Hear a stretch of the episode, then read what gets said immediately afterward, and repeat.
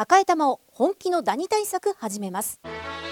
さよならダニーは家族に優しい殺虫成分不使用のダニ対策ブランドです。多くのお客様に支持されて日経セレクションで5年連続売上ナンバーワン。さよならダニー。私赤井が目印です。さよならダニー。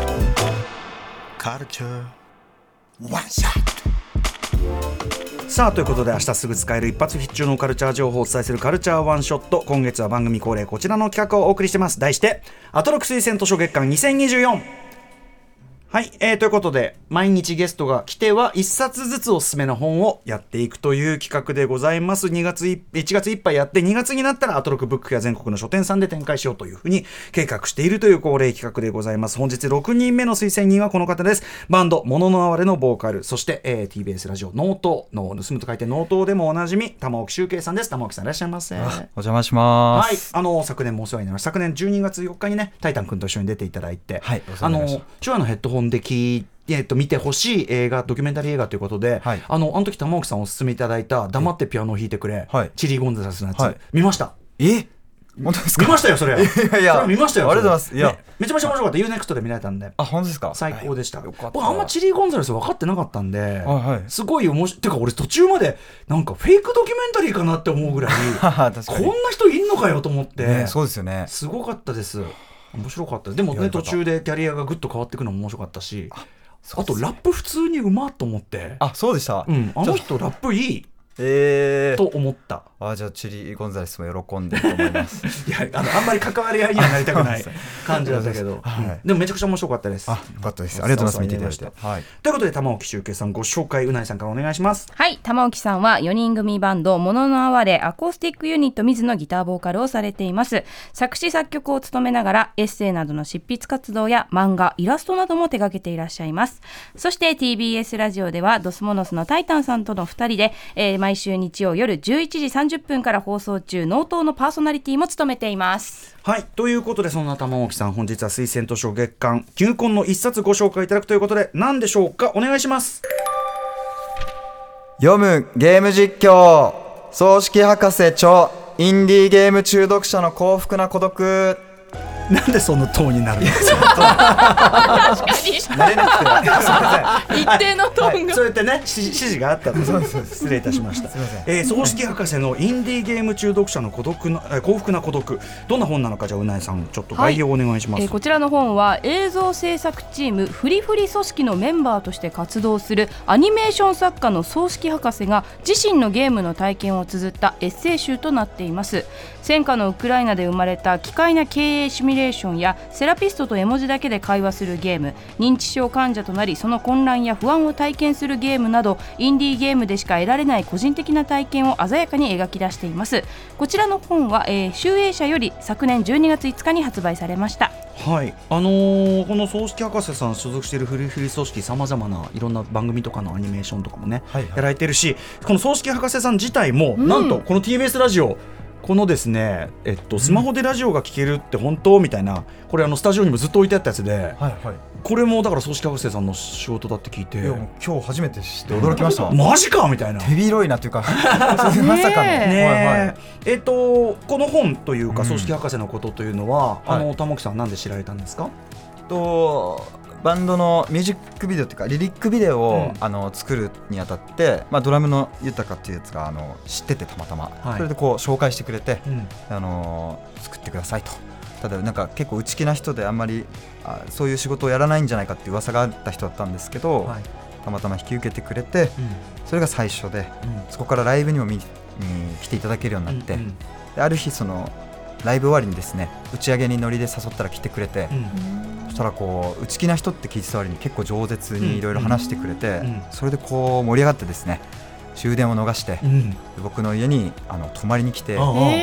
2人でそのまま朝まで語り明かしたっていう、すごいね。奇特な、はい、体験をいいですね。でもなんか急激に急激に人となりこう近づいていく感じ。いいねなんかね。はいあんまりない体験で、ええ。でもすごくあったんですね。そうですね、なんかこう物事への距離感の取り方がうまいというかあまり肩を入れすぎないしかといってこう無視もしないというか、うん。すごいざっく車に車にばらな言い方です。か構えすぎもせずでもそうなんです。なんかっていうか。その角度っていうかうんがすごいうん近く感じて、うん。なんか笑っちゃって、まあ、ツボが似てると言いますか、はいはいそんな感じです。いいね。その二人の馴れ初めもすごく素敵だし、はい。でそんな葬式博士さんが書かれた今回のインディーゲーム中毒者の孤独幸福な孤独、はい、まあ、本書かれたってんで読んでみたって感じですか？あそうです、うん。連絡いただいて、えしかもまあ普通に検本していただいて、うん。それで見たんですけど、えうん。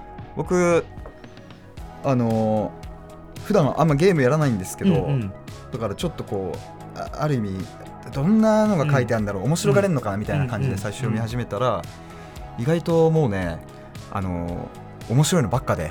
これ、はい。だってこの書いてあるゲーム、うんうん。普通の例えば日本でゲームやる人でも、うん。やったことある人ほとんどいないようなゲームだし、はいはいはい。その上これ多分ゲームを紹介することが主じゃねえなと思うのは、うんうん。目次とかにゲそのどのゲームを紹介してますとかも書いてないしそうなんです。よねそう。なんそこがやっぱ特徴だなっていうか、はい。ゲームは使っているけれどなんかもっと物語的でゲームの物語性を抽出してこう読み物としてこう書いてるっていうことがすごい、うん。ただの紹介本じゃないっていうのがえすごく惹かれた点で、はい。そこもやっぱりあの距離感の取り方が絶妙だなと思ったポイントでしたね。え例えばこうどんなゲームをどういうふうにやったという話が載ってたりするんですか？えーっとなんかあさっきのがちょうどいいですけど、うん。その例えばウクライナで、まあ、戦争い。侵攻が起きて、うん。そこに住んでた、えー人が、えーハルキウかな、うん。でが爆撃された日にうん。あの思い立って作ってたった1日でリリースされたただパブを作ろうみんなでっていうだけのオンラインゲームとか、うん。えーあとはうーんあおばあさんのやつだ、うん。あの認知症の、うん。えー患者のおばあさんはい。にになりきってその主おばあさんをそうはい。操作して、あの進めていくゲームでこれフォーガットもそううん。面白いのはあれですよ。あのー要は分からないわけじゃないですか、あの文字面でこういったまあ病ですみたいなことは分かっても、実際何が起きてるかっていうのは外部には分からない、けれどもこれ作ったの確か、まあ、これもヨーロッパの大学のあのラボのチームではい。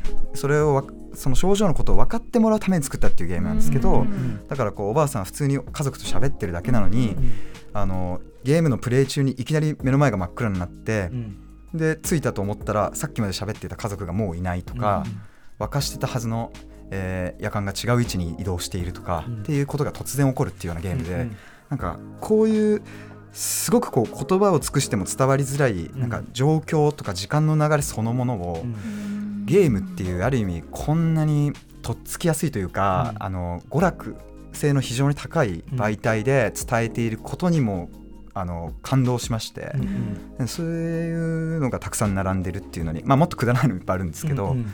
はい、そこがい一番あの惹かれたポイントですかね。あのーなんか葬式博士さんがそういうインディ・ジョーンズってインディ・ジョーンズインディ・ジョーンズインディゲームっていうなんだインディ・ジョーンズってなんだ、インディインディ インディゲームっていうそのまあ小規模でそれこそ個人が作ってたりとうん。かっていうそのなんかその個人がこういう気持ちで作ったっていうものをプレイすることでそのなんかこう作者と対話してるじゃないけどはい。そのなんかその作者作った人の気持ちとちょっとこうそのゲームをすることで接する感じっていうか、はいはいはい。そういうエッセイなんだろうなって思ったんですけど、そうですね。でほとんどの作者の人にはあの DM をツイッターの X かの DM を使ってうん。どういう気持ちで作ったのとかをこうインタビューもしていて、へしかもそれはなんかこうやっぱ紹介するためにというよりんなんでこんなゲームを作ったんだっていうーものうん。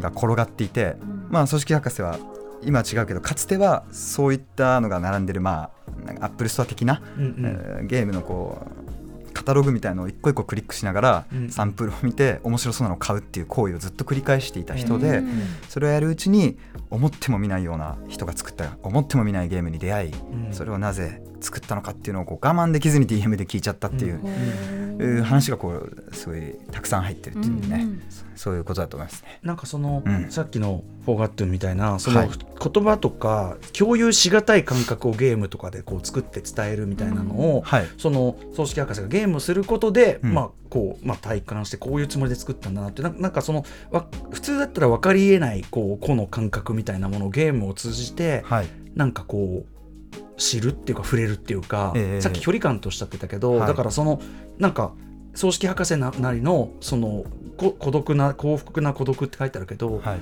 なんかそのゲームを通して幸福な孤独がポツンポツンとあってそれがちょっとずつつながったりなんかわかちょっとだけ分かったりとか、うんうんうん。なんかそういう感覚を伝えたい本なのかなと思った。そうですね。僕もそう思います。やっぱりだから基本的に情報ってあのなんかね情報の発信者とこう結構受け取るだけの関係を結ぶことが多いけれど、ゲームはまずそこの発信者と出会うことがランダムになりやすいっていうんううん。メリットもあるし、だしゲームしてる時点である種対話だもんね。そうなんですよね、でうんそれをまあ本当に結構最後の方本の最後の方でも書いてるんですけどそういうあの国籍も言語も違うような人たちのあの生活うん。とかそれから発露した設定のゲームを、うん。あの言語もわからないままプレイすることで、なぜか分かったような気持ちになれてしまうっていうことに安心を得ていたっていう話をしていて、それもやっぱ距離感の話だなと思って、ん。こう、うん。はいはい、うん社会的ななんか事件とか運動とかの話ばっかじゃないですけど、うん人の気持ちとかそういうパーソナルなものも含めて、うん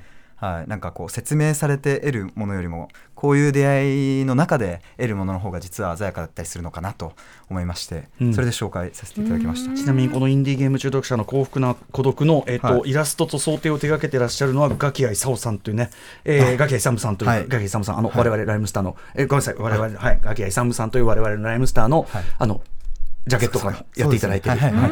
あのちょっと微妙に近くも感じたりしました。あなるほど。はいということで改めて本日ご紹介いただいたのは葬式博士さんのインディーゲーム中毒者の幸福な孤独でした。こちら集英社から、えー、税込み1540円で発売中でございます。えっ、と玉木さんからぜひお知らせ事などお願いします、えっ、とまあまあじゃないや。えっと「ノート」という、えー番組を、えー毎週日曜日23時30分からやっております、えーこれもですね芸人さんほど面白いわけではないし あのねいろんな人ほど教養があるわけじゃないんですが距離感っていうのをそれこそ重視してやってる番組ですのでよろしければ聞いてくださいませ、その説明とてもいいと思います。あありがとうございます。す。あのぜひタイタン君とまた一緒に、あのおまてかお邪魔もまたさせてくださいね。す。すいません、ありがとうございます。はい、えーということで本日推薦図書月間2024六人目の推薦人はもののあわれボーカルそして納刀でおなじみ玉置周慶さんでした。ありがとうございました。はいどうもありがとうございました。ありがとうございました